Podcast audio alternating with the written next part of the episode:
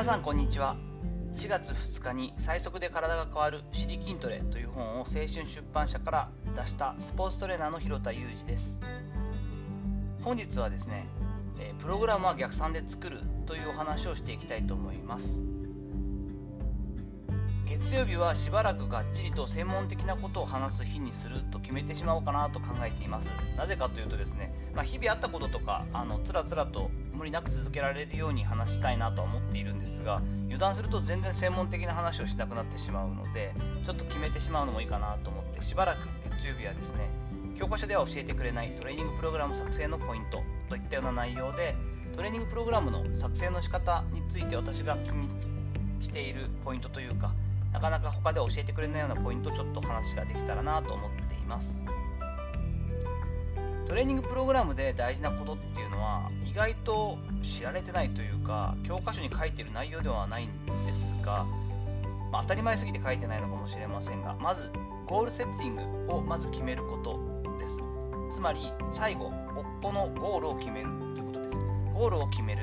設定期間などを決めてここまでにこういったことができる状態にしたいというゴールを決めてからそこから逆算して最初の一手までをこう引いてくるというかそういったイメージなんですけれども例えば1年後にスプリントの3歩の初速を高めるパワーを完全に身につけたいという、まあ、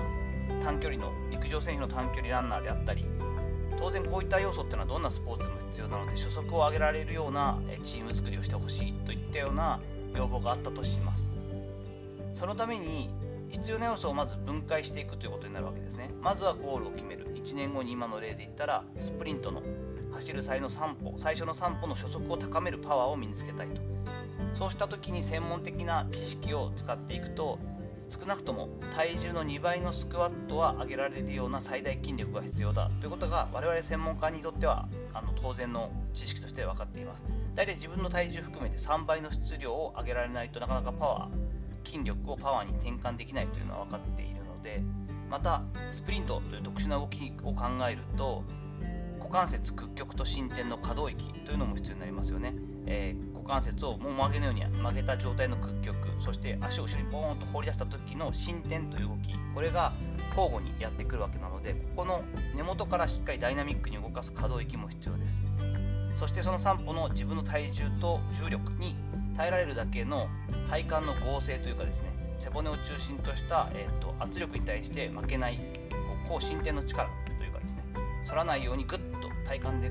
固定させるだけの力なども必要になってきますよね。まあ、上げたらきりはないんですがとりあえず考えうるスプリントの最初の3歩のパワーを高めたいというものに対して上げられるだけの要素をどんどん上げていくという感じになりますこの辺には知識が必要になりますよねそしてそれをどういった順序でどれぐらいずつ強度や難易度を上げていくべきかというのを整理していきます。現状例えば個人プログラムであれば A 選手はこれぐらいの筋力だったり可動域だったり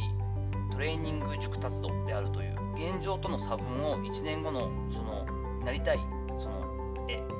に対しての差分を考えていくわけですね。圧倒的にとりあえず側関節のこの捻挫壁があって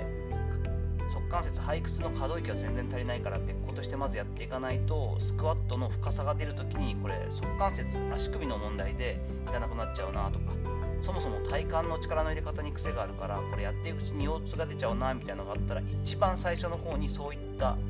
基礎となる要素ベースになる要素っていうのは潰していかなきゃいけないわけでとなってくるとどの程度の頻度で行っていくかその選手が例えば週に3回レーニングができるよといった時ウエイトトレーニング的なものもできるよって言ったらその分で作れますし週に2回っていうとちょっと厳しいなと思いながらちょっと詰め込まないと難しいななんていうことになってきます。またどういったトレーニング環境でできるか。室内の学校に通っていて、えーと、その中にトレーニングジムがあるのかとか近所に24時間行けるトレーニングのフィットネスジムがあるのかとかそこにはフリーウェイトの機材があるのかなどといったことも考慮してさあ全部考えてビューッと引っ張っていって最初は40分ぐらいからしかできないな35分から40分がトレーニング時間としては限界だなと思ったらその中にどうやって詰め込むかっていうことも考えながらゴールから逆算してギューッと引っ張ってきてよしじゃあ最初の6週間はこういったプログラムとこれぐらいの量で始めたらいいんだろうなということで最初の一手として将棋のようにですねピシッと1歩目のオフを打つという感じになるわけです。トレーニングプログラム作成の能力っていうのは、まあ、私があんまり偉そうに言ってもいけないんですが知識も経験もセンスも全部必要となってくる要素です。トレーニング指導者トレーニングの専門家としての一番の違いっていうのはここの部分じゃないかなと私自身は思っていて作成能力の精度そのものでそもそも成果の7割方は決まってくると思っています。ある程度こうアキュレートとプレサイズとかって英語で言いますけど方向性としてはもう精度が高い状態を作れていればその中での78割をしっかりとこう方向性を間違えずにこなしてくれさえすれば成果は絶対出てくるものなんですね。きっちり指導としては集中してるしすごく誠実に指導をするけれども特にチームプログラムなんかで言うとチームの最大公約数があまり分かっていないしそもそもゴールセッティングあるべきゴールの姿から逆算してトレーニングプログラムを作ってないでまずみんなはこういうことができたらいいよねその次はこういうことができたらいいよねというふうに作っていくこう積み上げ型のトレーニングプログラムを組んでいる方というのはやはり成果があまりこう芳しくないというか行き当たりばったりな感じになっちゃうんですよね。こういったところっていうのはなかなか本当は教えなきゃいけないんですけど教科書的に教えてくれるわけじゃないので意外とできてない落とし穴なのかなと思っています。さていかがだったでしょうか？ちょっと毛色が違う話ですが月曜日はこんな感じで少し トレーナーとかをやっている方とかに特にこう参考になる話をしていけたらなとちょっと専門的な話をしていけたらなと思っています。